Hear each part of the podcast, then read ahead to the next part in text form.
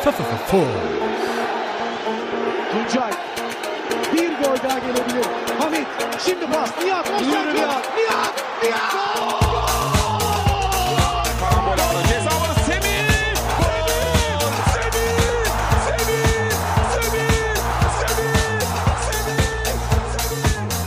Super aktuell, der Türkei Fußball Podcast mit Tolga Uca und Gökhan Yamur. Moin Leute, herzlich willkommen zur dritten Folge von Super Aktuell, dem Super League Podcast von und mit FUMS. In gewohnter Besetzung, natürlich wieder mit äh, Gökhan Yamur am Start. Ja, Gökhan, wir haben heute viele interessante Themen, die wir besprechen möchten. Unter anderem wollen wir über türkische Fußballer im Ausland, sogenannte Legionäre, sprechen. Danach, wie gewohnt, die Spieltagsanalyse machen, äh, wo wir unter anderem auf das große Derby zu sprechen kommen werden, Galatasaray gegen Fenerbahce. Ähm, in der ersten Folge hatten wir ja bereits über die Ausländerregelung gesprochen, über die Vor- und Nachteile und hatten da gesagt, dass seit der, ähm, seitdem die Begrenzung 2015 aufgehoben wurde, so viele türkische Spieler im Ausland kicken wie eigentlich noch nie und auch erfolgreich kicken. Deswegen ähm, wollen wir jetzt mal gucken, was machen diese Spieler im Moment so, wie machen die sich, positiv äh, sowie auch negativ. Und da ist ein Spieler im Moment ganz besonders im Fokus, hast du sicherlich auch mitbekommen, äh, hat sich negativ in die Schlagzeilen gespielt. Ozan Kabak, der hat ja den Lama gemacht gegen Ludwig Augustinsson, hat seinen Gegenspieler angespuckt, als er noch am Boden lag äh, beim Spiel äh, Schalke 04 gegen Werder Bremen. Ja, was denkst du denn darüber? Wieso macht ein Spieler sowas? Ja, auch erstmal von mir ein äh, Moin in die Runde. Und ähm, ja, also ich finde das erstmal ein tolles Thema, das wir jetzt hier haben, äh, die Spieler im Ausland. Und ja klar, das, das Hauptthema ist natürlich hier erstmal in erster Linie Osan Kabak von Schalke. Ja, ähm, erstmal ganz klar, das ist äh, nicht die feine Englische, ne? keine Frage. Äh, sowas macht man nicht. Jetzt ähm, kann man natürlich gucken oder ein bisschen die Hintergründe oder die Gründe versuchen zu äh, eruieren. Ähm, ja, man weiß, Schalke gewinnt, glaube ich, seit Ewigkeiten nicht mehr. Ähm, der Trainer wirkte sogar schon teilweise ein bisschen ratlos. Und dann fing halt auch noch die Saison mit diesem 8, mit, der, mit dieser 8-0-Klatsche gegen Bayern an. Das ging dann weiter, dass man halt gegen ein Werder Bremen dass man ja eigentlich, wo man ja eigentlich sich auf Augenhöhe sieht, so, und dann ist man da halt auch noch, äh, ich glaube, die waren 1-0 hinten, ich glaube, als das passierte. Ähm, und ja, da kann man das vielleicht auf entfernteste vielleicht sagen, okay, ich kann es vielleicht irgendwo nachvollziehen, dass man da komplett upset ist, ja. Aber äh, nichtsdestotrotz äh, sind das Profis. Sowas darf trotzdem nicht passieren, egal was ist. Und äh, ja, so eine Spuckaktion ist natürlich immer wieder was, eigentlich was Ekliges, ne? also keine Frage. Insofern, ich mag den Spieler, es ist echt ein guter Spieler, es ist ein reifer Spieler für sein Alter und eigentlich auch äh, hat er eine gute Karriere vor sich. Aber hier sind ihm irgendwie die Sicherungen durchgebrannt. Ähm, er hat sich ja auch äh, entschuldigt, hat ja auch gesagt, ja, ich wollte gar nicht ihn anspucken, ich wollte auf den Boden spucken. So, das persönlich, muss ich ganz ehrlich sagen, das glaube ich ihm nicht ganz.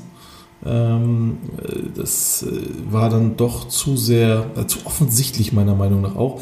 Aber wenn er sagt, äh, hätte er gesagt, mir sind die Sicherungen durchgebrannt, es tut mir leid, wäre es für mich ehrlicher gewesen. Und so war es dann, glaube ich, auch, dass ihm einfach die Sicherungen in dem Moment durchgebrannt sind und er dann halt in dem Moment so im, im Affekt gehandelt hat.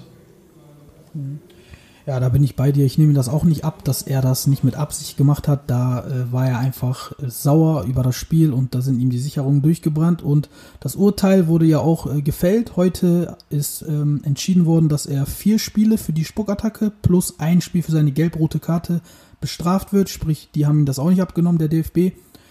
Und äh, ja, was ich dazu noch sagen kann, ist, dass ähm, Osan also ich weiß nicht, er ist ja ein sehr guter Spieler, wie du sagst. Er hat unglaubliche Anlagen, was Speed, Kopfballspiel angeht, äh, auch ziemlich reif für sein Alter im Kopf schon und sowas. Auch wenn diese Spuckattacke das äh, jetzt nicht beweist, aber ich meine so von, vom Fußballerischen her ist er sehr weit im Kopf, äh, wie er mitdenken kann und so weiter. Das Problem ist, ähm, ist Schalke wirklich ein günstiger Verein für ihn? Da bin ich mir nicht sicher, weil Schalke ist ein Verein mit einem sehr unruhigen Umfeld schon immer gewesen. Also da, da geht es eigentlich immer Tohuwabu.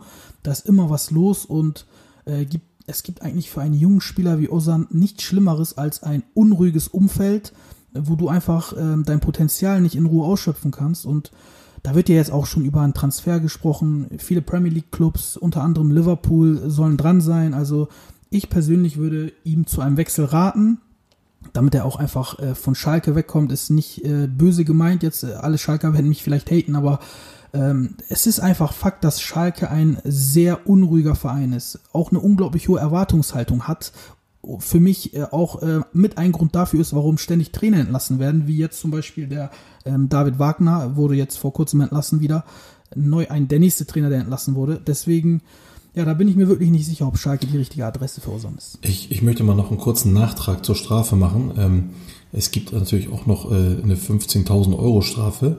Das wollen wir nicht unterschlagen. Ähm, und zu der Sache, die du gerade gesagt hast, da stimme ich dir absolut zu. Äh, ich war auch, als ich gehört habe, dass er von Stuttgart zu Schalke wechselt, ich war mir nicht sicher, ob das ein guter Wechsel ist äh, oder war. Ähm, einfach aus dem Grund, mich erinnert Schalke ganz stark an den Hamburger SV. Und ähm, der Hamburger SV hat, naja, was für einen Weg die genommen haben, haben wir ja gesehen. Da waren auch die äh, Vorstellungen des Vereins, weil es halt ein großer Verein ist, immer sehr weit weg von der Realität.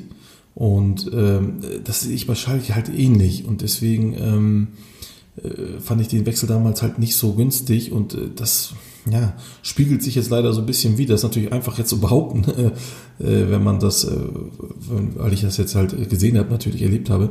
Aber äh, jeder, der mich kennt, halt weiß, dass ich äh, den HSV immer mit Schalke 04 verglichen habe oder andersrum, so rum, Schalke 04 mit dem HSV. Und ich glaube, leider Gottes, sie werden ein ähnliches äh, Schicksal nehmen. Ähm, deswegen, ja, äh, also für den Jungen würde ich auch, äh, wird sich ein Transfer anbieten. Meine Frage wäre hier noch, ähm, wie ist denn das, wenn er jetzt wechseln würde in ein anderes Land?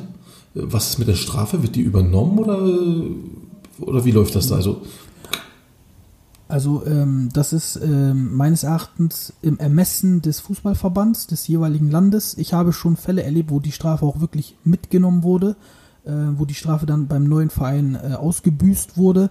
Aber da hat jedes Land, so wie ich es, äh, so wie ich mich erinnern kann, seine eigenen Regeln und das liegt einfach im Ermessen dann.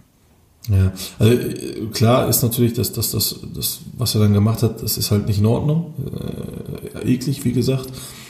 Aber im Grunde genommen, ich sage jetzt mal, theoretisch könnte der Verband, ja zum Beispiel der englische Verband, ja sagen, ja gut, so what, hat er da gemacht, hier nicht. Definitiv. Wenn das ein UEFA-Spiel wäre, wäre es anders, aber so können die Länderverbände sagen, ja, hat nichts mit uns zu tun. Äh, klar, können die machen. Naja. Ja, gut, dann, äh, wenn wir schon auf Schalke sind, dann kommen wir doch mal zu dem nächsten äh, türkischen Spieler, nämlich Ahmet Kutucu. Der sucht ja im Moment dringend nach einem Verein, wo er Spielpraxis bekommen kann. Ähm, der spielt ja jetzt unter, unter dem Trainer oder hat unter dem Trainer David Wagner keine übergeordnete Rolle gespielt. Und sein Berater wurde auch schon in Istanbul gesichtet. Ähm, da sind auch schon die großen Istanbuler Clubs im Gespräch, so wie man mitbekommt. Äh, was denkst du, ist er reif für einen Wechsel äh, zu einem großen Club? Ähm, äh, durchaus, nur nicht in die Türkei bitte. Also ähm, damit tut er sich ja gar keinen Gefallen. Ich würde sogar an seiner Stelle bei Schalke jetzt bleiben jetzt durch, den, ähm, durch die Trainerentlassung äh, werden die Karten neu gemischt. Und ähm, es kann, oder, oder, die Chance, dass der neue Trainer dort auf junge Spieler setzt, ist gar nicht mal so gering, würde ich dann sagen. Manuel Baum tut das auch, kann man so. äh, als Einwurf vielleicht Genau, und, und, und ähm, die haben ja jetzt, sag ich, ist der Anfang natürlich und äh, sind halt unten, erst recht haben sie hier noch nichts zu verlieren dann, dann können sie es ja recht machen. Und deswegen äh, würde ich äh, Kutucu dazu raten, tatsächlich zu bleiben und sich selbst, ich sage jetzt mal, selbst wenn Schalke 04 weiterhin nicht so, ähm, nicht so viele Punkte mitnimmt und weiter unten dümpelt, könnte er sich aber auf der Bühne Bundesliga beweisen und das zieht ja viel mehr Interesse als, ich sage jetzt mal, wenn er in der Türkei äh, regelmäßig spielen würde. Ja, da bin ich bei dir. Die Bundesliga ist natürlich eine ganz andere Bühne als, als die Super League und ähm, wenn er sich dort beweisen kann, ist es natürlich umso besser. Ja, dann äh, kommen wir mal zum nächsten Spieler. Äh, einer vom SV Darmstadt 98. Nämlich, äh, du weißt genau, wen ich meine. Und du hältst auch große Stücke. Mhm. Ja. Äh, das weiß ich. Das ist der Serdar Dursun. Kenne ich auch persönlich. Hat sich in den letzten ja, es Ja. ist auch persönlich. Der hat sich in den, Hm, ja, kannst du ja gleich mal eben erzählen. Also der hat sich auf jeden Fall in den letzten zwei Jahren in den Fokus gespielt mit 11 und 19, Entschuldigung, 11 und 16 Toren. Ähm, der Bursche macht sich derzeit einen Namen. Ja, oder? definitiv. Also ich hatte das Vergnügen auch im, äh, wann war das? Ich glaube, nee, das war noch dieses Jahr, äh, als ich bei äh, Sport Digital TV war, als Experte eingeladen. Da hatten wir ein äh, Videointerview mit ihm gehabt und äh, da hatten man mich auch gefragt, ob man sich, ob ich mir vorstellen kann, aber auch halt in die Nationalmannschaft berufen werden könnte und so. Und ich habe gesagt, ja, also entschuldige bitte, aber bei der Stürmerauswahl, die wir im Moment haben, ist jeder willkommen. Ja? Jeder äh, könnte sich da beweisen und ähm, er gehört definitiv dazu. Schade, dass er halt jetzt äh, nicht eingeladen worden ist äh, und deswegen ähm, kann es, ich weiß nicht, woran es liegt, ob es jetzt vielleicht daran liegt, dass Darmstadt einfach nicht, äh, ja, nicht so im Fokus ist bei den Türken oder, oder im Allgemeinen. Ähm, und hier hat er ja zum Beispiel auch, glaube ich, noch ein Angebot jetzt von Derby County gehabt, auch aus, aus, aus der Türkei auch. Ähm, ich würde das begrüßen, zum Beispiel, wenn er zu Derby County wechseln würde, weil er dort an Geschwindigkeit bekommen würde. Und äh, bei Fender, von der auch ein Angebot hat, äh, würde ich abraten, äh, zumal die ja sowieso jetzt ähm, andere Stürmer im Fokus haben, wie zum Beispiel äh, Demba Cissé, der jetzt auch schon in Istanbul ist. Und, ähm, und äh, noch ein äh, Stürmer, nee, beziehungsweise ja, ein, ein, ein, ein Flügelstürmer aus, aus von Norwich City, äh, ich, aber wovon ich nicht ausgehe, dass er kommt. Aber naja, wenn Demba Cissé auch dann kommt, dann, dann war es das ja auch schon. Wo will er denn dann noch spielen? Dann ist Samatta da, dann ist Tiam da, dann ist Valencia da. Äh, Also bloß nicht dahin und ansonsten bleibt einfach bei Darmstadt. Ähm, Ich hoffe einfach, dass man über kurz oder lang dann auf ihn aufmerksam wird, weil, wie du schon sagst, er bringt seine Leistung, er spielt eine richtig gute Partie und die zweite Bundesliga ist halt ähm, eben äh, nicht so einfach, wie man sich das halt eventuell vorstellt oder so. Was mir sofort auffällt, ist natürlich, dass er schon 28 Jahre alt ist. Und ähm, gibt es eine Erklärung äh, von deiner Seite dafür, dass er erst so spät durchstartet? Ich meine, ähm, viel wird er nicht mehr spielen, vier, fünf Jahre vielleicht noch auf höchstem Niveau. Dann ist das eigentlich schade, dass, dass er jetzt erst durchstartet, oder, Ja, oder nicht? definitiv. Also ähm, jetzt muss man natürlich auch sagen, ähm, er ist jetzt, also, ne, also er möge es mir entschuldigen, aber er ist jetzt kein äh, mega großer. Das, das ist einfach so, weil wenn du mit 28 erst anfängst, äh, gut zu spielen, oder mit 27, ähm, dann, dann ist das zu spät im Sinn, äh, in diesem Sinne, um ein großer zu werden noch. So. Ähm, insofern hast du recht, er hat vorher halt wirklich auch äh, in, der, ähm, in anderen kleinen Clubs gespielt, hat es wirklich nie geschafft, richtig aus sich rauszukommen. Das hat er jetzt im späten Alter geschafft, wo er sich natürlich auch äh, seinen Profi-Status bewusst geworden ist, einigen Sachen auch mehr bewusst geworden ist, sich dann mehr auf den Fußball konzentriert hat und ähm, auch jetzt nicht mehr so dieses, sag ich mal, es, es kommt ja dann auch mit dem Alter so ein bisschen das Selbstbewusstsein mehr raus und das ist bei ihm der Fall gewesen und ähm, wie gesagt, für einen Großen, äh, um großer zu werden, ist es eventuell zu spät, würde ich jetzt mal so sagen. Aber wir sollten oder man sollte halt diesen äh, Lauf, den er hat, jetzt schon seit längerem, einfach mal mitnehmen. Ich meine, wenn wir eine Nation wären, die ähm, wirklich viele Stürmer hätte, ne, auch Nationalstürmer und sowas, dann würde ich sagen, okay, so what. Aber wir haben ja niemanden.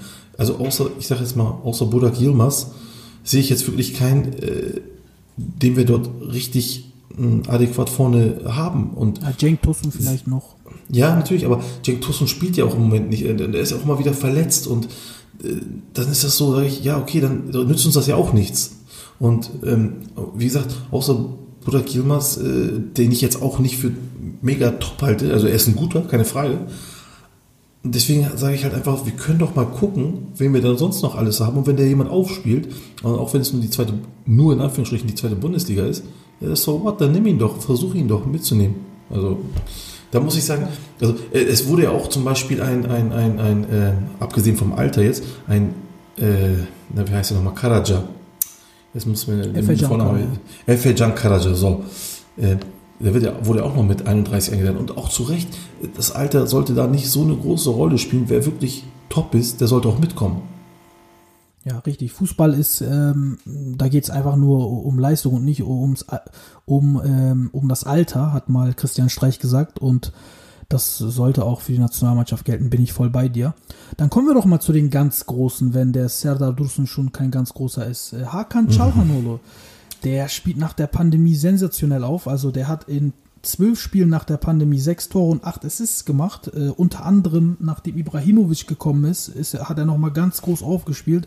Und jetzt in der neuen Saison wieder, also in der Europa League, ich weiß nicht, ob du die Spiele gesehen hast, einfach nur eine Augenweide, was der wieder gemacht hat. Zwei Tore, drei Assists in zwei Spielen, aber auch wie er gespielt hat, wie er dem Spiel von Milan mittlerweile seinen Stempel aufdrückt, das ist ganz große Klasse und äh, da muss ich sagen, hätte ich nicht gedacht von Hakan. Ich habe ihn immer für einen etwas schwächeren Spieler gehalten, als er wirklich dargestellt wird. Aber dieses Jahr, vor allen Dingen nach der Pandemie, nach der Corona-Pause, ähm, straft er mich Lügen. Also muss ich wirklich sagen. Was denkst du darüber?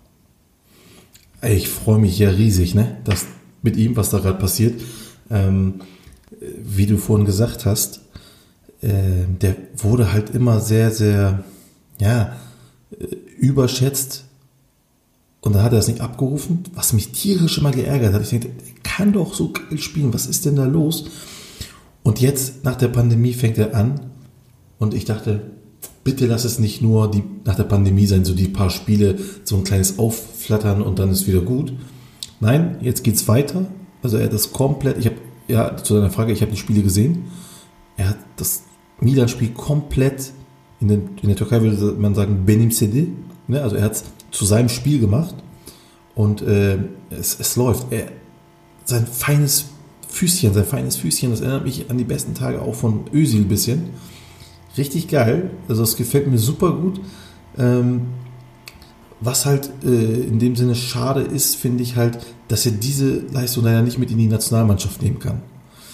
Ähm, er ist leider nicht in der Nationalmannschaft fähig, das Spiel so an sich zu reißen, wie er das bei Milan gemacht.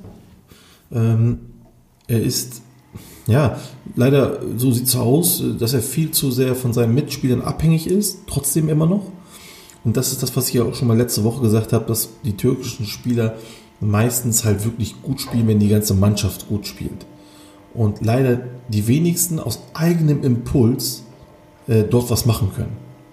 Und äh, da gehört Olu, ja, ich würde mehr oder weniger sagen, dazu. Auch wenn das jetzt natürlich gut für ihn aussieht, aber die ganze Mannschaft von Milan spielt aber auch ganz gut.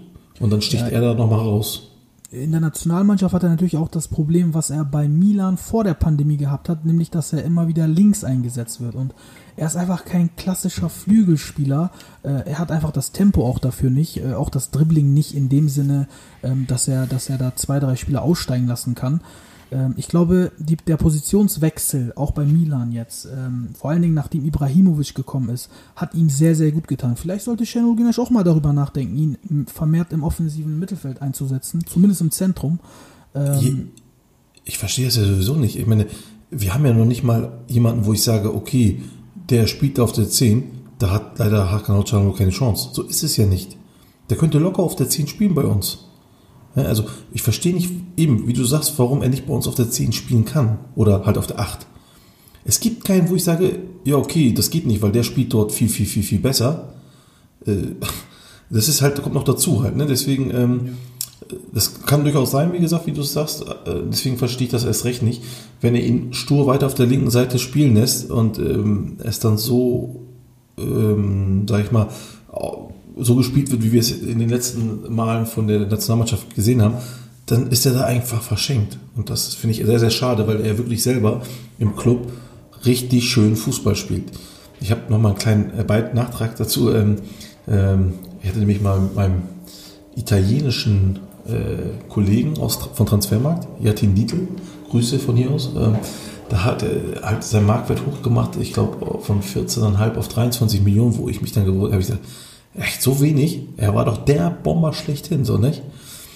Dann hat er aber gesagt, ja, aber ähm, bei ihm muss man vorsichtig sein, hat er gesagt, weil der spielt jetzt mal so und dann nächstes Mal wieder so. Habe ich, hab ich kurz nachgedacht, hat er eigentlich recht. Und deswegen freut es mich umso mehr, dass er jetzt aber diese Leistung hält. Und er hat mir versprochen, wenn es so hält, dann geht er auch weiter schön hoch. Ne? Also das ist, äh, da bin ich mal gespannt, tatsächlich. Da sind wir mal gespannt, ob das so passiert. Kommen wir mal zum nächsten Italien-Legionär, nämlich ähm, meinem Lieblingsspieler, Merich Demiral. Ja, der spielt ja bei Juventus Turin und äh, die Anfangszeit lief ja wirklich gut äh, bei ihm vor seiner Verletzung. Ähm, erstmal hatte er ja natürlich ein bisschen äh, zu kämpfen mit der Konkurrenz, hat dann aber einen gewissen Matthias de Licht verdrängt äh, auf die Ersatzbank, war dann Stammspieler bei Juventus Turin, bis er sich seine, sein Kreuzband gerissen hat. Und äh, nach seiner Verletzung muss man natürlich sagen, okay, es braucht ein bisschen. Er ist jetzt eigentlich wieder topfit, aber man musste auch sagen, Andrea Pirlo, ähm, der setzt nicht so ganz auf ihn, weil die spielen im Moment mit Dreierkette. Äh, De Licht ist auch verletzt und da spielt er mit Chiellini, Bonucci und ähm, dann nochmal mit, äh, mit Danilo, der eigentlich ein Rechtsverteidiger ist, spielt er auf der rechten Innenverteidigerposition. Also obwohl die drei Innenverteidiger haben, spielt Medich im Moment nicht. Das finde ich ein bisschen schade, Gökhan. Ich weiß nicht, wie du das siehst. Ähm, ich finde, der Medich hat das Potenzial, ein ganz, ganz, ganz großer zu werden. Er hat alle Anlagen dafür.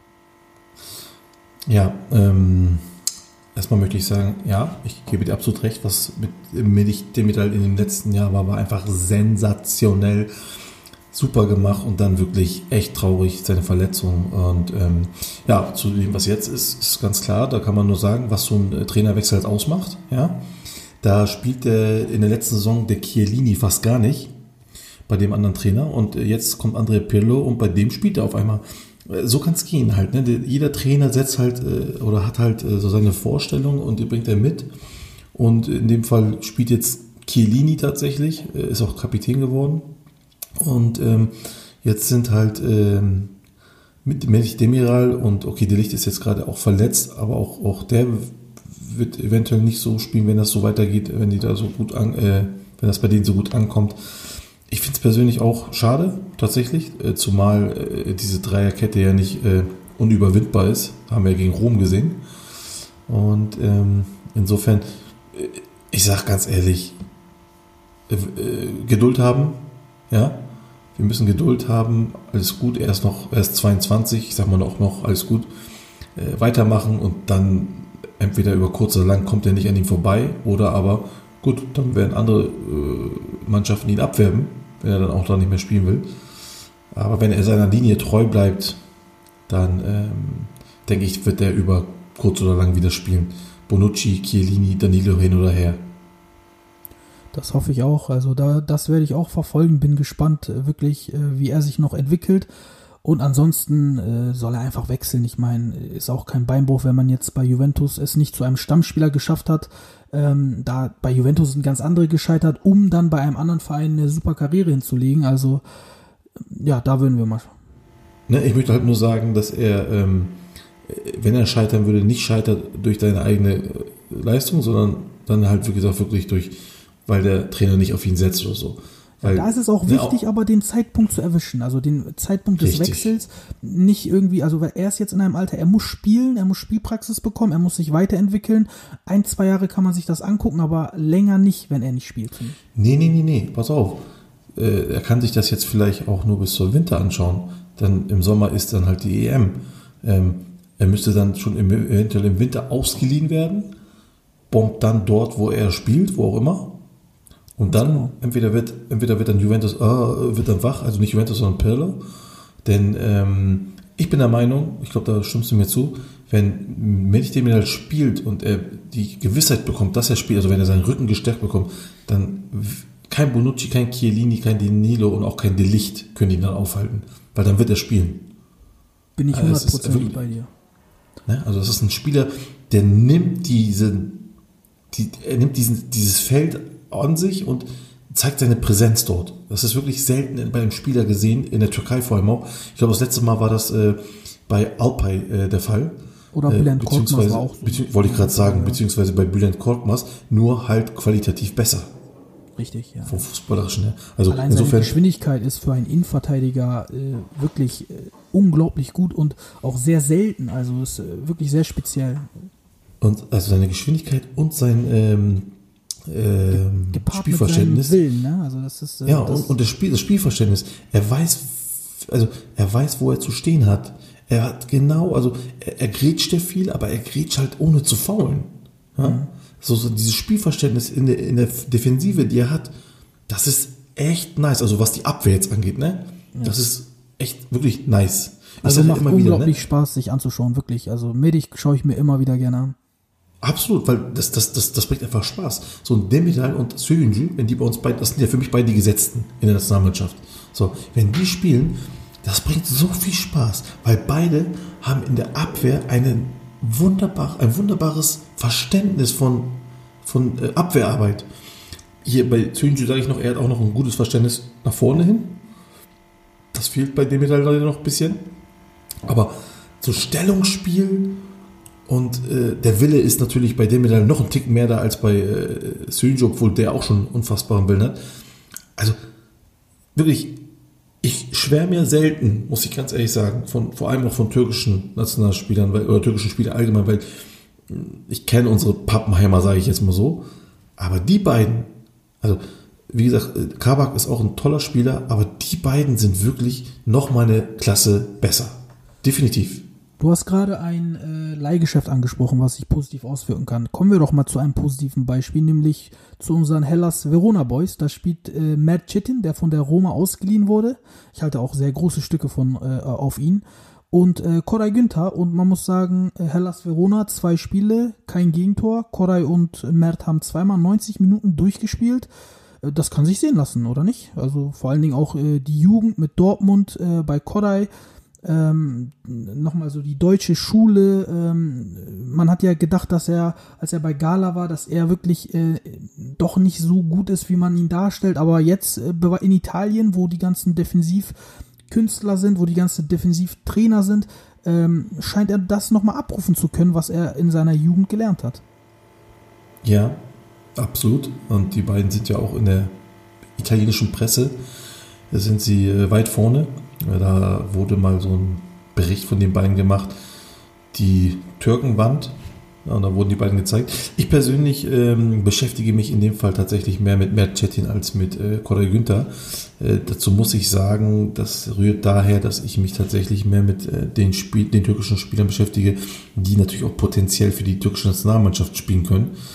Ähm, das bringt mir einfach persönlich mehr, äh, wenn ich sehen kann, okay, die könnten uns als, als, als, die, also als die türkische Nationalmannschaft auch noch ähm, eher helfen als äh, ein Koray Günther, äh, ohne das jetzt böse zu meinen. Und äh, Mercetin, äh, also gefällt mir sehr gut. Er hat sich wirklich direkt. Ich, ich, ich also ich finde es auch wichtig, dass er erstmal äh, bei der Roma war, um die Serie A-Luft zu schnuppern. Ja, ich glaube nämlich, wenn er direkt bei Hellas Verona angefangen hätte, hätte er eben nicht so einen Start hingelegt.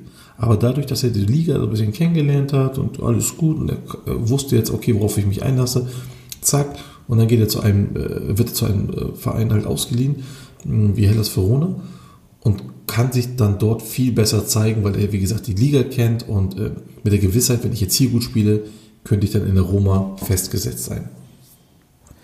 Richtig. Ähm, und jetzt nochmal ein Nachtrag zu Koray Günther. Du hast ja gesagt, dass er nicht für die türkische Nationalmannschaft spielen, äh, spielt bzw. spielen kann. Ähm, da will ich nochmal sagen, äh, Ausländerregelung, äh, mein Lieblingsthema. Koray Günther war ja auch in der Türkei und galt damals schon als, äh, also wenn, wenn, er gespielt hat, hat er eine Position für, für einen türkischen Spieler abgedeckt. Äh, abgedeckt. Er hat äh, in dieser Ausländerregelung quasi einen Spieler mit türkischem Status repräsentiert. Und was für ein Quatsch ist das bitte? Wer hat da wieder von der Wand bis zur Tapete das Ganze durchdacht, äh, um so eine Regel aufzustellen, wo ein Spieler, der gar nicht für die türkische Nationalmannschaft spielberechtigt ist, als Türke durchgeht? Also das ist mir gerade eben so spontan eingefallen. Das ist aber witzig. aber naja. Gut, dann ähm, kommen wir mal zum also, nächsten. Ja. Ganz, ganz kurz noch. Ähm, wie gesagt, ich hoffe wirklich, dass diese Regelung nicht kommt, diese Ausländerregelung. Die wird aber kommen echt. nächstes Jahr. Das ist ja. Ich hoffe, ja, aber na gut, das, die war auch eigentlich beschlossen, dass die diese Saison schon kommt und äh, trotzdem wurde es abgewendet. Wie gesagt, ich hoffe, dass sie trotzdem noch abgewendet werden kann. Bei uns in der Türkei weiß man nicht, da kann alles passieren. Und ja. ich hoffe, dass es so passiert. Aber es wird wahrscheinlich nicht so einfach, solange dieser äh, Nihat Özdemir da auch vorne ist. Aber mal gucken. Mal gucken, schauen wir mal. Dann kommen wir mal zu ähm, Sassuolo, da spielen auch zwei unserer Jungs, hätte ich jetzt fast gesagt, Kahn Eihan und Mert Mülder. Äh, Kahn Eihan, da gab es viel Diskussion. Sassuolo wollte ihn unbedingt haben, Düsseldorf wollte ihn nicht freigeben. Äh, Im Endeffekt ist der Transfer dann mit viel Krach über die Bühne gegangen und jetzt kommt der Kahn Eihan nur zu Kurzeinsätzen.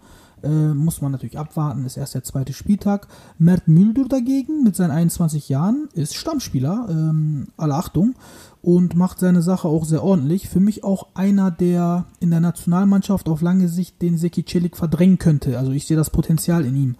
Äh, was denkst du darüber?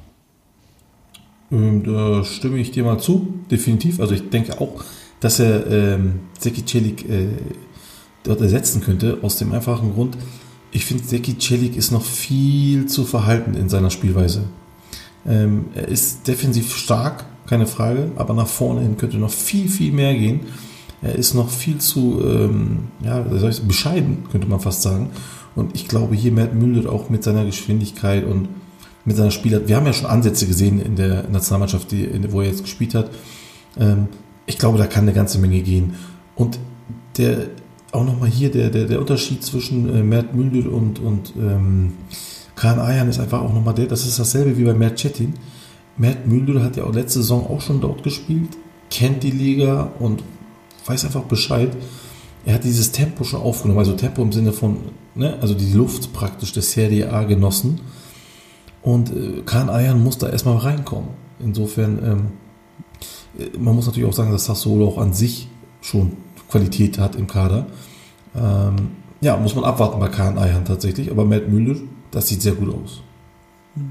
Ich sehe gerade, wir haben schon eine halbe Stunde, müssen ein bisschen schneller machen hier. Ähm, kommen wir mal zu Cengiz Ünder. Äh, den will ich nicht unterschlagen. Der ist ja jetzt mit seinem Buddy, mit seinem Jugendfreund Charles Hönje bei Leicester City unterwegs. Und Gökhan, ganz ehrlich, was gibt's Geileres als mit seinem Jugendfreund es irgendwie geschafft zu haben, auf Europas größter Bühne der Premier League in einer Mannschaft zu spielen und auch äh, wirklich, also Charlotte ist ja schon Stammspieler und ein großer bei Leicester und Jengis traue ich das auch definitiv zu. Der ist im Moment nicht ganz fit, aber wenn er fit ist, haben wir gesehen, was er, was er ähm, äh, leisten kann. Gibt doch nichts Geileres, oder, oder nicht? Also ich stelle mir das wirklich richtig äh, schön vor, da mit, mit seinem Jugendfreund das erreicht zu haben, beim Training immer wieder. Was denkst du darüber? Also du nimmst mir die Worte gerade aus dem Mund. Äh, ich wollte dasselbe sagen. Es ist, es ist einfach fantastisch. Es ist eine fantastische Situation. Ja, du bist dort wirklich mit deinem besten Kumpel und das Ding ist, du kommst hin und dein bester Kumpel ist dort absolut gesetzt und ist sogar in die Premier League 11 des Jahres gewählt worden. Also ein absoluter Stammspieler und gehört zu den Besten der Liga. Herrlich, so. ne? Herrlich. Und jetzt gehst du, ja, absolut, und jetzt gehst du dahin, da gehst du dahin und sagst, Digga, pass auf. Also ich, im übertragenen Sinn, ne? Also, Digga, pass auf. Die hole ich ein. Oder so. Ne? Also ein bisschen, bisschen Rekabet, Wettbewerbs, äh, Dings hier, äh, äh, Stimmung kommt doch hoch. Ja, ja, laber mal, ne? So, dies und das. Und dann, zack, zack, zack, zack. Und dann pusht man sich doch gegenseitig hoch.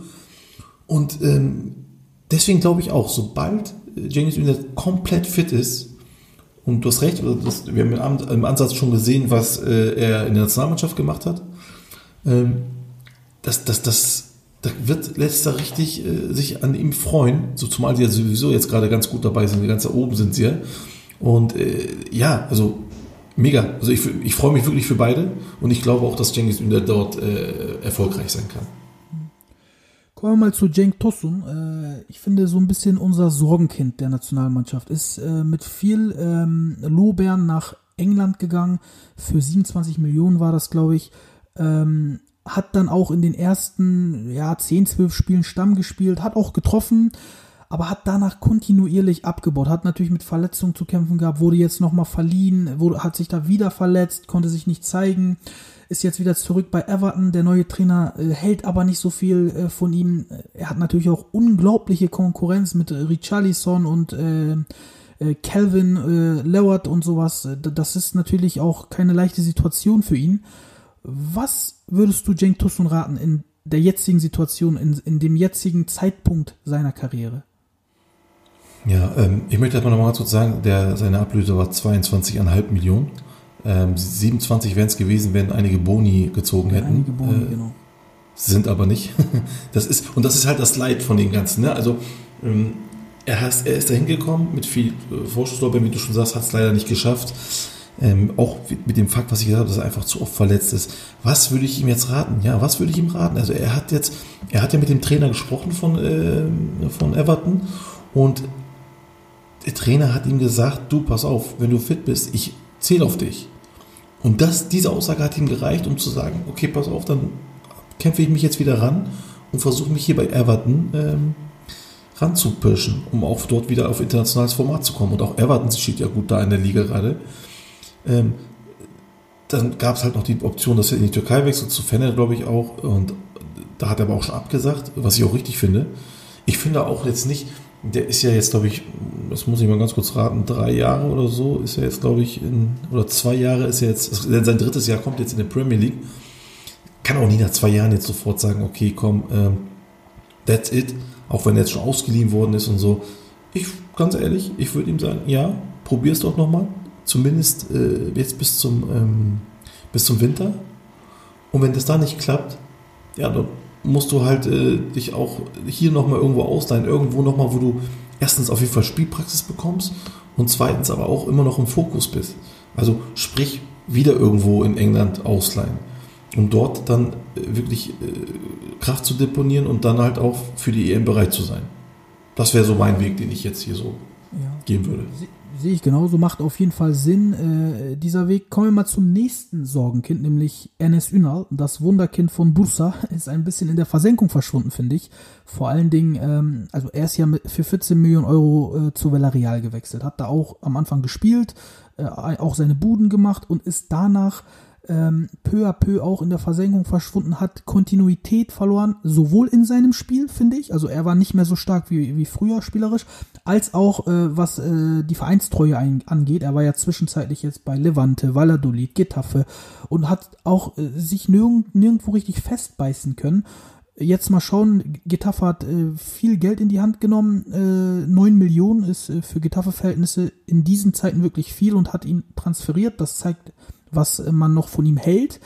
Ich hoffe wirklich für ihn, dass er sich da jetzt mal festspielen kann äh, und drei, vier, fünf Jahre äh, Kontinuität in sein Spiel reinbringen kann, den Verein nicht ständig wechselt, um dann auch eventuell für die Nationalmannschaft, wie du es gesagt hast, wir haben äh, Stürmermangel, eine gute Alternative darzustellen für den Sturm.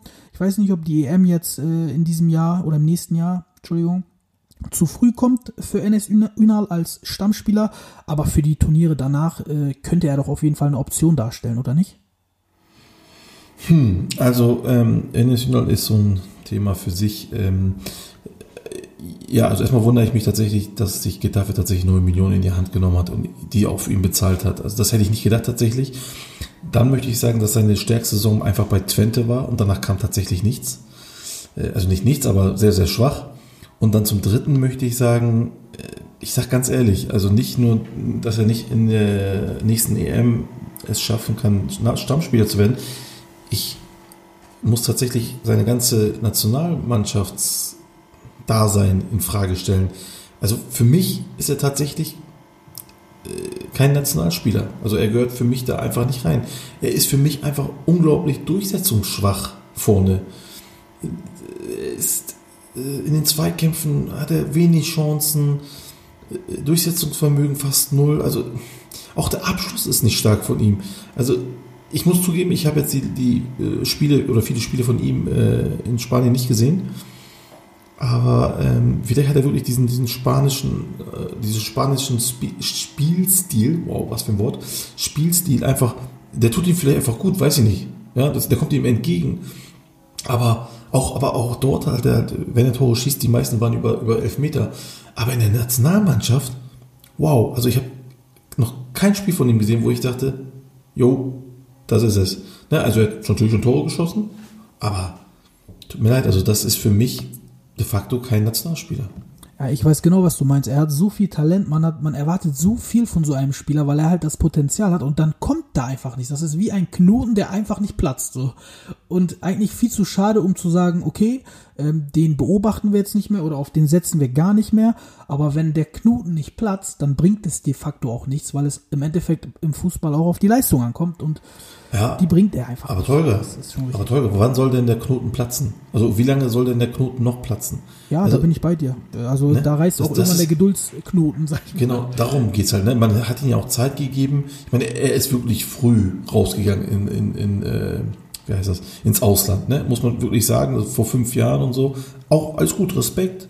Ne? Geht raus in die weite Welt. Auch in so einer Zeit, wo Jahren. es nicht, noch nicht viele gewagt haben, ins Ausland zu gehen. Richtig. Ja, also wirklich sehr jung rausgegangen, super, klasse. Aber er hat sich da irgendwo verlaufen. Er hat sich einfach verlaufen und ähm, für mich ist er, wie gesagt, wirklich, es, es klappt nicht in der Nationalmannschaft. Hat, also, wenn ich sage, er ist kein Nationalspieler, für mich, dann habe sage ich nicht, dass er nicht an sich die Qualität dazu hat. Ja, darum geht's nicht. Es geht mir darum, dass das einfach mit der Nationalmannschaft für ihn nicht passt es passt nicht mit den Eigenschaften, die er hat. Wie gesagt, ich sage ja, ähm, es kann sein, dass dieser spanische Spielstil, Spielstil ihn einfach liegt. Und dann ist das okay, dann sind die Leute auch bereit, dort zu zahlen. Aber äh, in der türkischen Nationalmannschaft, ne. Ja, aber ich bin auch verwundert, dass Getafe 9 Millionen in die Hand nimmt. Also ich verstehe es auch nicht, um ehrlich zu sein. Für mich ist Ernest Ünal das im Moment nicht wert. Vielleicht haben sie äh, in sein Potenzial investiert, was ein Risiko äh, darstellt. Zu großes Risiko für mich, aber naja, die werden schon wissen, was sie da machen. Ganz, ganz kurz, er kennt die Liga natürlich, er kennt die Liga und die Leute sagen, okay, das ist jemand, der die Liga kennt, den holen wir dann auch. Aber dass sie 9 Millionen dafür zahlen, das hat uns halt verwundert. Ja, richtig, richtig. Äh, kommen wir mal zu einem Spieler, Gökhan, der ähm, sich wirklich durchgesetzt hat im Ausland und bei seinem Verein und sich auch einen Namen in Spanien gemacht hat, nämlich Okay Yokuschlo, unangefochtener Stammspieler.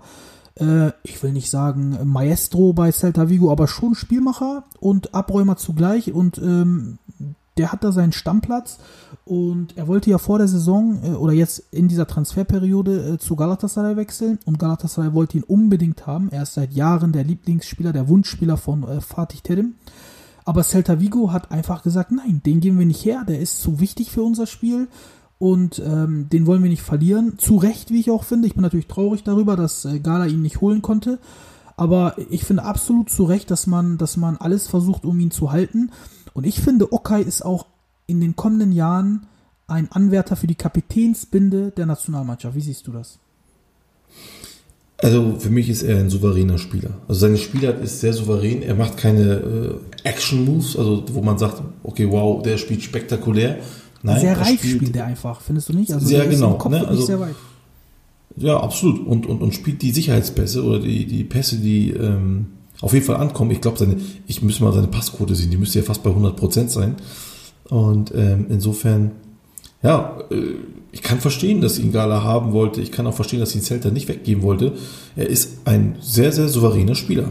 Ganz klar. So, das war's dann auch äh, mit der Rubrik türkische Spieler im Ausland. Äh, kommen wir mal zu der Spieltagsanalyse.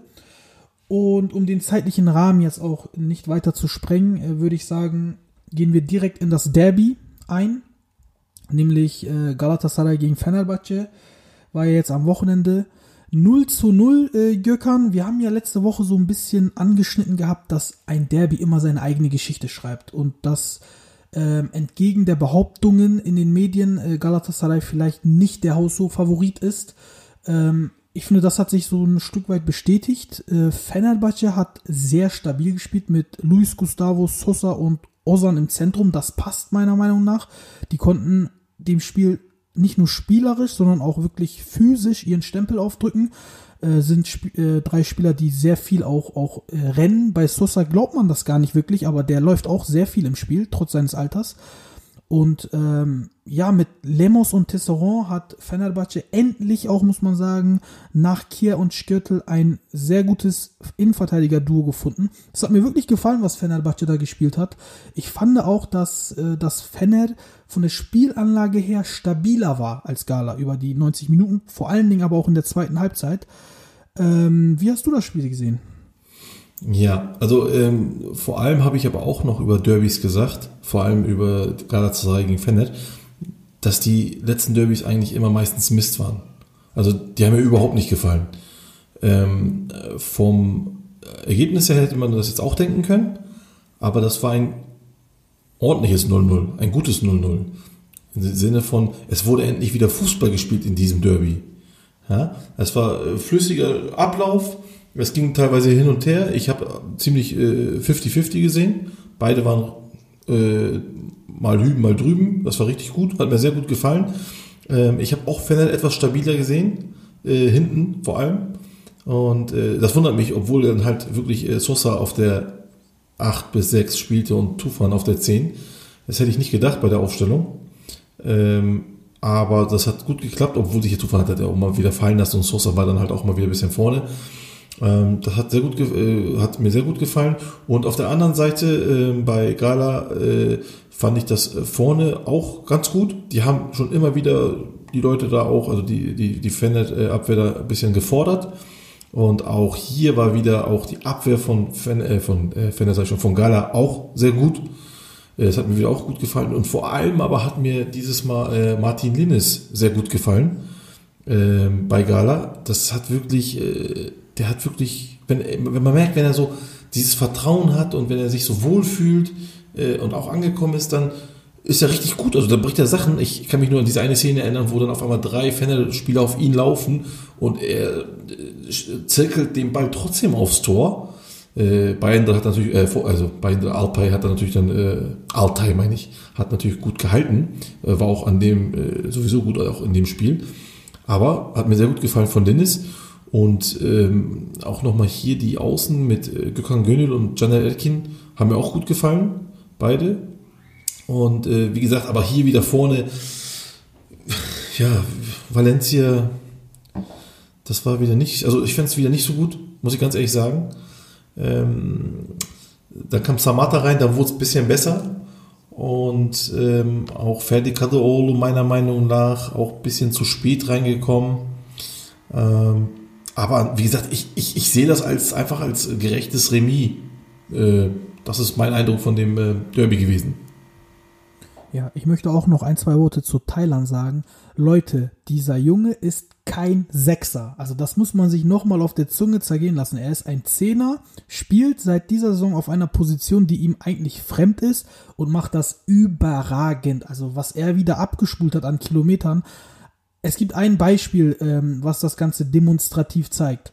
Nämlich in der, ich glaube, 86. Minute war das. Da kommt Mertakan Yandash an den Ball. Mertakan, der irgendwie ähm, 10 Minuten vorher ins Spiel gekommen ist, kommt an den Ball. Thailand fängt an, ihn hinterher zu laufen, läuft ihn ab und ähm, schnibitzt ihm den Ball nicht mal weg, sondern läuft ihn einfach nur ab, weil er einfach körperlich überlegener ist, auch konditionell vielleicht überlegener ist und lässt den Ball ins Auslaufen, ins Austrudeln und Mertakan kann nichts machen, außer einfach zuzusehen. Und man muss sagen, dieser Thailand hat in den letzten drei Wochen alle drei Spiele 90 Minuten fast gespielt und Mertakan ist eigentlich äh, frisch von der Bank gekommen und hat in den letzten Wochen kaum gespielt. Also das zeigt, in was für einem Zustand sich Thailand Antalya da wirklich im Moment befindet. Da muss man Fatih Terim ein Riesenkompliment machen. Hat wirklich wieder 1A gespielt. Man muss aber auch zu Gala sagen, ähm, da fehlt der kreative Spielgestalter. Belhanda ist zwar noch da, aber Belhanda ist einfach nicht konstant. Und so gut Belhanda in den letzten Spielen auch gespielt hat, so unauffällig äh, war er dieses Mal. Und man merkt einfach, im Moment ist bei Gala kein Spieler da, der, wenn es bei Belhanda nicht läuft, als Plan B quasi fungieren kann und das Spiel in die Hand reißen kann oder an sich reißen kann. Auch ein Arda nicht. Äh, da braucht es eigentlich einen guten Spielmacher im Moment. So ein äh, Regisseur, wie, wie es Jean-Michel Serry ist zum Beispiel. Das hat Gala gefehlt und ich finde, deswegen hat Gala im Endeffekt auch das Spiel nicht gewinnen können, äh, weil es einfach zu unkreativ wurde ähm, im letzten Drittel. Und ähm, Thailand hin, Thailand her macht seine Sache sehr ordentlich, aber der ist natürlich, äh, was das Spielerische angeht, was das Kreative angeht, auch begrenzt. Und da muss Gala dringend einen Transfer machen, finde ich. Ein äh, Wort möchte ich noch zum Schiedsrichter ähm, äh, machen, weil wir äh, immer viel kritisieren auch und so. Ganz genau, ganz genau, wollte ich auch noch ansprechen. also da kann man dann auch mal ansprechen, dass er hier eine ordentliche Leistung abgeliefert hat, eine souveräne Leistung. und ähm, er den Spielfluss nicht so gestört hat, wie das ja sonst immer auch üblich ist. Er hat natürlich hier und da Karten verteilt, aber die waren auch zu Recht alle. Und insofern ähm, äh, möchte ich das nochmal sagen. Also das wollte ich nochmal erwähnen, dass Ali Palabajik hier doch eine sehr recht ordentliche Leistung abgeliefert hat. Ja, was sagst du denn zu Marcao? Der ist ja im Gespräch im Moment bei, bei der Roma. Gala will wohl 18 Millionen und äh, die Roma will nur 13 plus zwei weitere Boni zahlen. Also ich sag dir mal, was meine persönliche Meinung ist. Mhm. Marcao mit seinem äh, mit, mit seinem Spielverständnis, mit seinem linken Fuß, wie er als Spielmacher, als versteckter Spielmacher fungiert. Ich rede jetzt nicht nur von seinen Defensivqualitäten, sondern wie er wirklich das Spiel aufbaut, wie er, wie er die Angriffe einleitet, ist wirklich äh, eine Rarität ähm, im, im Fußball. Das können nicht viele. Und ich finde, dass Preise wie 15, 18 für einen Marcao viel zu wenig sind, auch wenn er in der Türkei spielt und ähm, auch wenn er bei Gala spielt und nicht bei, bei äh, äh, keine Ahnung, irgendwo in Spanien äh, ist, das verstehe ich alles. Aber ich bin mir zu 100% sicher, wenn, wenn er wechselt zu Roma oder wohin auch immer und da dieselben Sachen eigentlich nur macht, die er jetzt schon bei Gala macht, da hat er sogar noch bessere Mitspieler, dann wird er nicht unter 35, 40 Millionen wechseln das, äh, beim nächsten Transfer. Und ich finde, das muss Gala, das müssen die Verantwortlichen sehen, weil das, was er im Spielaufbau leistet, ist wirklich unglaublich gute, gute Qualität. Also dazu kann ich Folgendes sagen. Ähm, das Ding ist das, er ist absolut ein richtig guter äh, Verteidiger. Das sehe ich genauso. Also top. Auch international wird er wahrscheinlich top zu werden. Ähm, aber, und das ist halt das große Aber, äh, du kannst, also man kann nicht sagen, nur weil er bei Gala spielt oder nur weil er in Türkei spielt. Nee, eben nicht. Nicht nur. Weil es genau so ist, wird er eben nicht so viel Ablöse generieren. Ähm, wenn man sich die Ablösegenerierungshistorie äh, der Super League anschaut, dann sieht man eben, dass eben nicht so viele Spieler über 10 Millionen gewechselt sind. Und das kommt ja nicht von ungefähr. Ne? Also es kommt nicht, äh, mir kann keiner sagen, ja, aber der ist so und so. Aber die Historie sagt was anderes.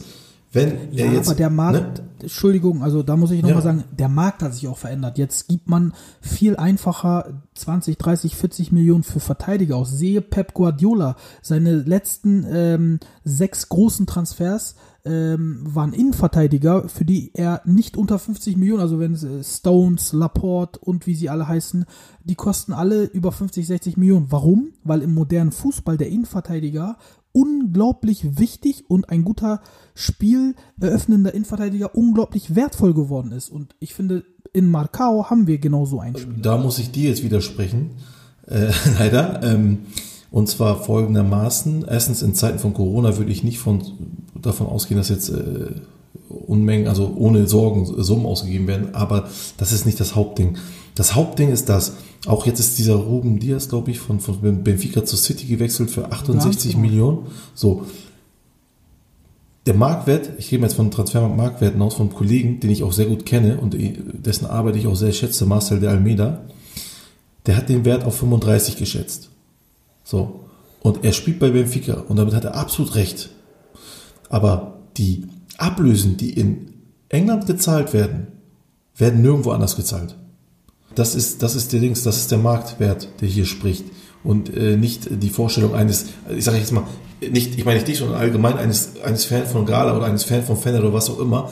Es ist, man muss halt gucken, äh, wo spielen wir. Äh, Wir spielen in der Super League, die einfach, die einfach nicht, äh, keine, also die einfach nicht erfolgreich ist in Europa. Die einfach hinten dran hängt. So. Und dann sagt man sich, okay, wir geben den, natürlich, wir wollen dem was geben, der ist ja auch gut, aber wir geben denen halt nicht so viel. Warum? Ich gebe lieber einen Spieler, der aus Portugal kommt, gebe ich so viel Geld aus, weil da weiß ich, da kriege ich meine Qualität. Weil das schon ein eingespieltes äh, Transfersystem äh, hin und her ist, ne? also Transferstrom. So, den hat die Türkei ja noch gar nicht. Wo soll der Ich herkommen? finde, das kann man, ich finde, das kann man glauben, ja, aber das ist ein Klischee. Äh, Ich weiß, dass auch viele so denken. Ich persönlich äh, denke aber anders. Ich würde jeden Spieler einzeln nach Talent und nach, nach äh, Können bewerten. Und wenn ich da einen Marcao sehe und wenn ich Gala-Verantwortlicher wäre, würde ich einfach sagen, okay, ihr könnt vielleicht genauso denken, ähm, aber nur weil er bei, dann bei uns spielt, kriegt ihr ihn nicht für 12, 14, 15 nix da. Das Äh, kann sich wir Gala nicht leisten. Ihn. Nein, das kann sich gerade, das kann sich kein türkischer Verein leisten. Ja, aber wie Dann soll kann man das auch nicht umkehren. Aber guck mal, du, wie soll sich das. Wir haben, die haben alle Schulden. Alle großen Clubs haben Schulden. Die können sich nicht Aber leisten, Nein zu sagen. Trabzonspor, Trabzonspor- Trabzonspor Trab- hat mindestens zehn Angebote abgelehnt. An äh, Urjan, Abdulkadir, Ja. die verkaufen die einfach nicht. Die sagen, nein, der Marktwert ist höher als das, was ihr uns bietet. Trabzonspor- Sörlot hat, wir haben die auch durchgesetzt, hast du So, soll ich dir was sagen? Trabzonspor, Sheffield United, sie hätten sich geeinigt, wenn sich Sheffield United nicht den anderen Torhüter gesch- geschnappt hätte. Ja, die haben sich einen anderen englischen Torhüter geschnappt. Wenn das nicht passiert wäre, dann wäre Urjan heute in England. Davon kann ich aber 100% ausgehen.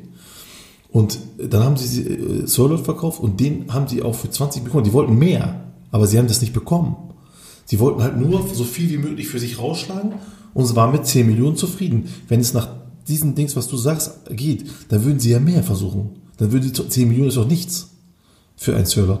Und, aber es geht halt nicht anders, weil äh, sich Crystal Palace nicht darauf einlässt. Warum auch? Und wir haben halt keine andere Chance, als nur solche Deals abzuwickeln, sonst kommen solche Spieler ja gar nicht zu uns.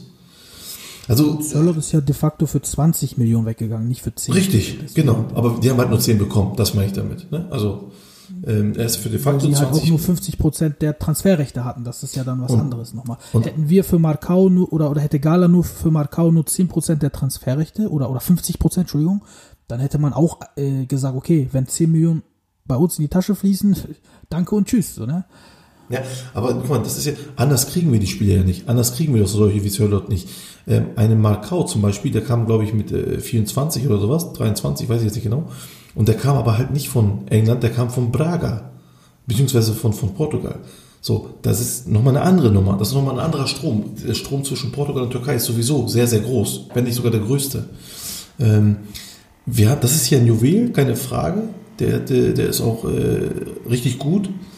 Aber man muss halt wirklich Abstand davon nehmen, zu denken, dass wir hier Preise verlangen können wie die Europäer. Das funktioniert so nicht. Äh, zumindest noch nicht. Na gut. Ne? Also das ist nur mal so ein bisschen den Hintergrund erklärt. Aber äh, wie gesagt, und ich glaube auch nicht, dass so viele Leute denken wie ich in dem Fall, sondern ich glaube, dass viel mehr Leute so denken wie du. Dass sie wirklich denken, ja, der müsste für 18, 20, was ja auch von der Qualität her, das ist nicht die Frage, sondern es kommt darauf an, wie unser Standing ist einfach. Das sehen halt viele leider nicht so gerne. Ist aber so. So, dann schauen wir mal, ob, ob und für wie viel er weggeht. Da bin ich wirklich gespannt. Ähm, Ja. Kommen wir mal zu den Aufsteigern. Der positive Trend äh, geht weiter, Gökhan. Ich weiß, dass sich das sehr erfreut. ähm, Fatih Karagümrük äh, hat gegen äh, Medipol Başakşehir, gegen den Meister 2 zu 0 gewonnen. Äh, bei Başakşehir ist die Luft raus und man hat auch wirklich das Gefühl, dass Leistungsträger wie wie Edin Wischa auch irgendwie, ähm, keine Ahnung, ob der mit dem Wechselgedanken spielt, ob der irritiert ist. Da ist ja immer wieder Fenner im Gespräch, aber der ist vollkommen raus im Moment und der wurde auch in der 70. Minute ausgewechselt. Ähm, Habe ich auch selten erlebt, dass ein Wischa vorher ausgewechselt wird. Ähm, ja, Hatay Sport hat gegen Kassenpascha 1-0 gewonnen. Hatay drei Spiele, drei Siege, nee, äh, zwei Siege, ein Unentschieden, Entschuldigung, kein Gegentor. Das ist auch äh, nochmal erwähnenswert, kein Gegentor. Äh, auch sehr stark. Und Erzurum hat in Kayseri gewonnen. Äh, also die drei Aufsteiger, die sorgen für richtig Furore. Was äh, denkst Ja, du darüber? definitiv, definitiv. Also der perfekte Fehlstart für Başakşehir erstmal, ja. Und ich sage nur mal gelb-rot nochmal für äh, Ilfan Cankavici. Dümmer geht's nicht, wenn man sich das mal anschaut, genau. Ähm, wie gesagt, die Gründe äh, ist echt schwer zu nachzuvollziehen. Ich weiß es auch nicht, ich weiß auch nicht, warum die Neuen noch nicht spielen, aber naja. Ähm, ja, Karagümrük begeistert mich, Hatayspor begeistert mich und bei Erzurumspor begeistert mich Novi Kovas.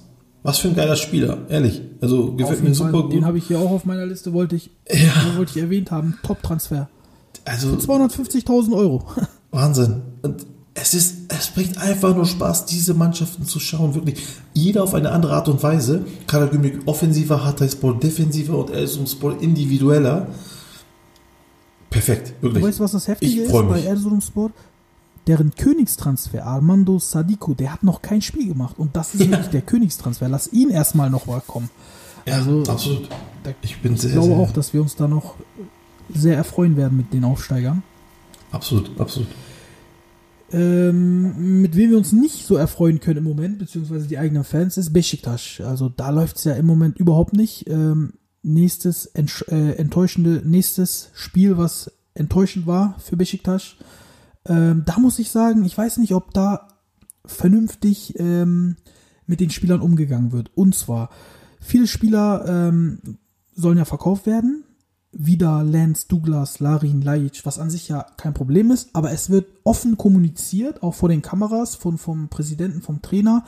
Und diese Spieler spielen dann aber auch auf dem Feld lustlos, wie man das bei einem wieder sieht. Zum Beispiel, hast du das Spiel gesehen?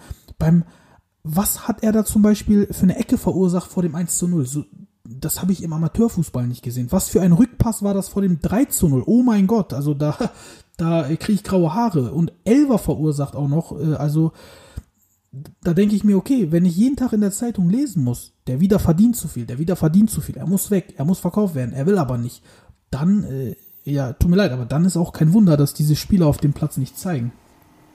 Ja, absolut. Und auch, ähm, da kann ich noch dazu noch sagen, dass das, ich glaube, das war das zweite Tor von Schengelier, wo äh, sie alle in der Abwehr schauen, wie er da zum Tor läuft und das Tor schießt. Ja, also wieder kommt nicht ran. Wellington guckt nur und geht immer weiter zurück, äh, anstatt anzugreifen. Also kurzum, Besiktas ist im Moment ein Katastrophenverein. Also wirklich ein absoluter Katastrophenverein. Ich habe diese Saison halt nur ein Spiel gesehen, von denen das gut war. Das war gegen Trabzonspor. Alles andere war echt nichts. Das war schlecht. Das war, äh, also das war wirklich, auch jetzt gegen Rio Ave, da kommen wir wahrscheinlich nochmal dazu. Das ist einfach nur schlecht. Wirklich schlecht. Wobei man jetzt bei, bei Konyaspor muss man sagen, ähm, das darf man natürlich nicht ähm, unter den Tisch kehren. Konyaspor hat eine sehr, sehr gute Mannschaft, auch in der Breite, mit Milosevic, Ömer Ali Scheiner, Schengelia, Eduk, der 90 Minuten auf der Bank saß, ein Faruk Mir, der 70 Minuten auf der Bank saß, ein Kravitz, der von der Bank kommt, zwei Tore macht. Ich meine, die, die letztgenannten drei Spieler, wenn man sowas auf der Bank lassen und später bringen kann, einen davon sogar, Eduk, 90 Minuten gar nicht bringt, obwohl er letztes Jahr 11, 12 Tore gemacht hat, ähm, dann ist das natürlich auch eine Aussage als Anadolu Club. Äh, ich meine, Konyaspor ist, ist nicht schlecht, wirklich. Aber was Besiktas da spielt, das ist keine Entschuldigung. Also, das ist Also- definitiv kein Fußball im Moment.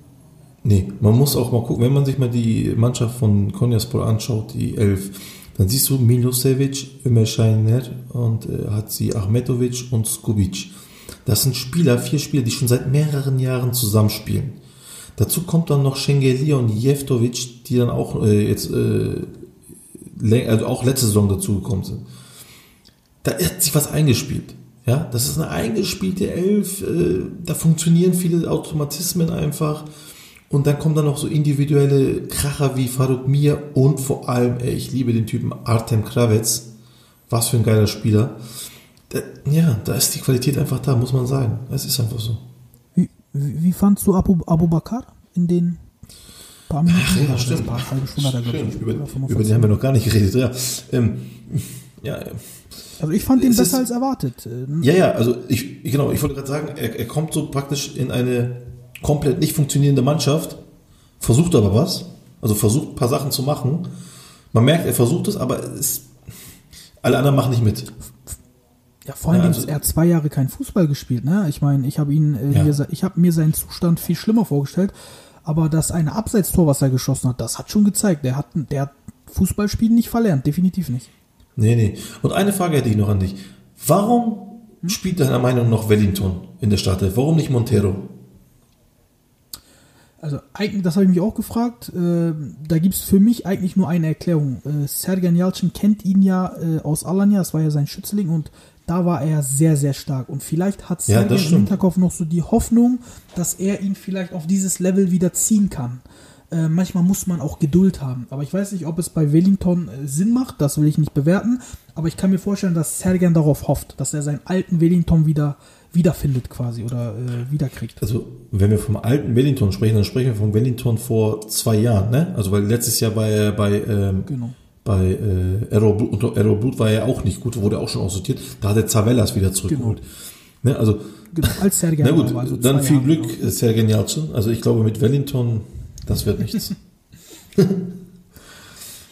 Ja, gut, ähm, kommen wir zum nächsten Spiel. Äh, Trabzonspor hat Malatya 3-1 geschlagen. Der Neuzugang Afobe hat gleich doppelt getroffen und Luis Baker zwei Assists. Die beiden haben mir sehr gut gefallen. Ich glaube, in Luis Baker könnten die auch einen Kreativposten gewonnen haben nach dem Abgang von Sosa, der dringend benötigt wurde. Also sehr agil, sehr ideenreich. Wie gesagt, zwei Vorlagen. Hat mir sehr gut gefallen, der Junge.